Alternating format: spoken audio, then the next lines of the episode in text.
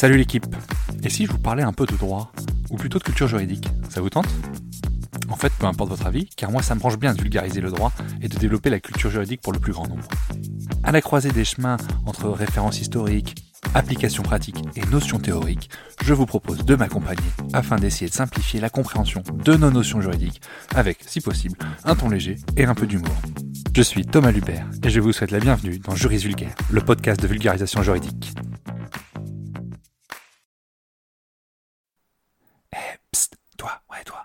Tu veux me donner un petit coup de pouce, donne une note et un avis sur le podcast.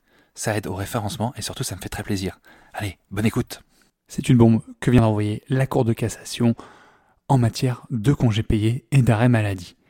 Bienvenue dans un nouvel épisode de Juris Vulgaire. Je suis Thomas Lubert et on se plonge aujourd'hui dans les récentes décisions de la Cour de cassation qui ont une implication importante pour les salariés en France. C'est notamment deux grandes affaires qui ont été traitées par la Cour de cassation. Dans la première, des salariés ont contracté des maladies non professionnelles, ils étaient donc en arrêt maladie simple comme on dit, qui les ont empêchés de travailler comme euh, tout le monde qui est en arrêt. Ils ont ensuite calculé leurs droits à congés payés en incluant l'intégralité de la période d'arrêt en vertu du droit de l'Union européenne. En vertu de ce droit, la Cour d'appel leur a donné raison, mais l'employeur se pourvoit en cassation. Et pour cause, cette situation pose un problème de normes entre le droit français et le droit de l'Union européenne. Je vous rappelle que le droit français en matière d'arrêt de maladie simple et de congés payés, c'est que quand vous êtes en arrêt, vous ne cumulez pas de congés payés, vous n'avez pas droit aux congés payés. A l'inverse, le droit de l'UE dit que lorsqu'un salarié ne peut pas travailler pour des raisons de santé, cela ne devrait pas affecter le calcul de ses droits à congés payés. Il y a donc un conflit de normes et la question qui est posée à la Cour de cassation, c'est comment mettre le droit français en conformité avec le droit de l'Union européenne.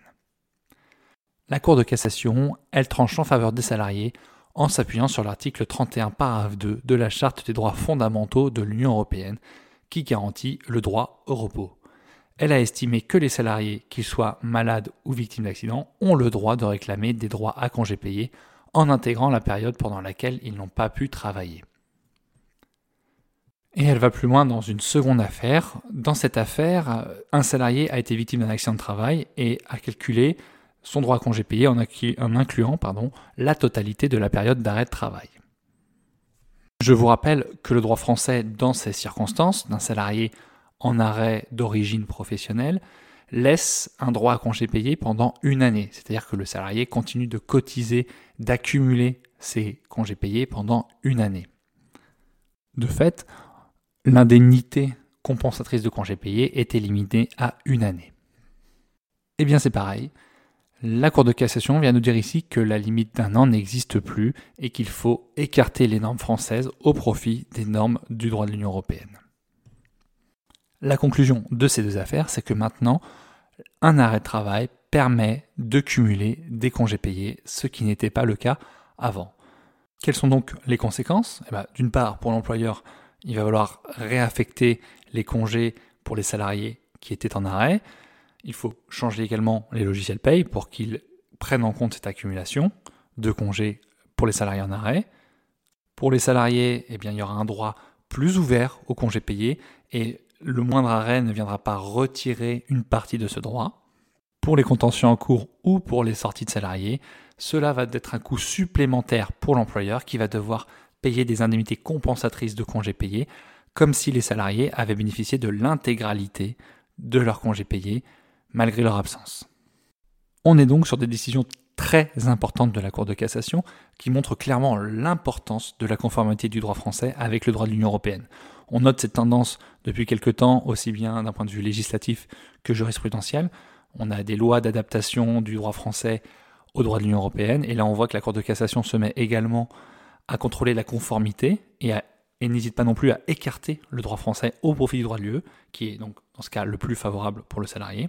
Cette tendance, elle risque de s'accentuer. Alors, je parle bien ici que de salariés du secteur privé, puisque la Cour de cassation, elle a à connaître des contentieux que du droit du travail, et donc des contentieux employeurs-salariés. Donc cette disposition, elle ne s'applique pas encore à la fonction publique, mais on voit pas trop comment l'État employeur euh, des fonctionnaires pourrait euh, s'échapper d'une mise en conformité également à ce niveau-là.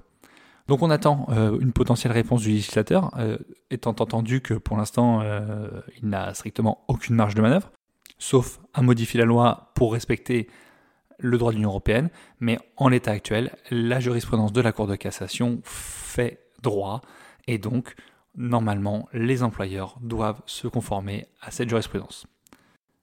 Alors c'est très beau, c'est théorique, reste à voir la mise en pratique. Les employeurs restent libres s'ils le souhaitent de supporter un risque de contentieux et de continuer sur l'ancienne version. On peut aussi avoir des conseils de prud'homme et des cours d'appel qui font de la résistance à la jurisprudence de la Cour de cassation.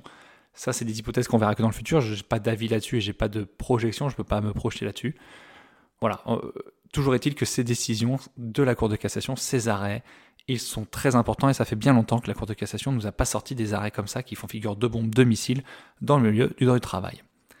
Je vous laisse là-dessus.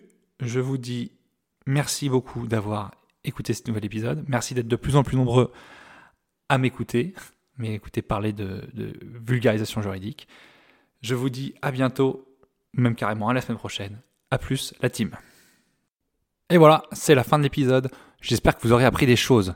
Encore une fois, si vous voulez me donner un petit coup de pouce et m'aider dans le référencement du podcast, je vous invite à laisser une note 5 étoiles sur Apple Podcast ou sur Spotify et également laisser un avis sur Apple Podcast. Déjà, ça me fait vachement plaisir et en plus, ça convainc d'autres personnes d'écouter. Alors, merci d'avance. À plus la team.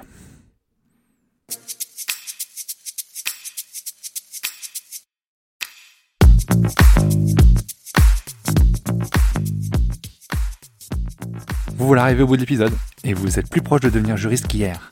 Merci d'avoir écouté jusqu'au bout. Si vous avez des questions, des remarques ou si vous souhaitez échanger, n'hésitez pas à me contacter sur LinkedIn ou par mail. Tout est dans la description. Encore une fois, je compte sur vous pour laisser un avis et une note si vous avez apprécié le contenu. Merci d'avance. Juridiquement vôtre. Thomas.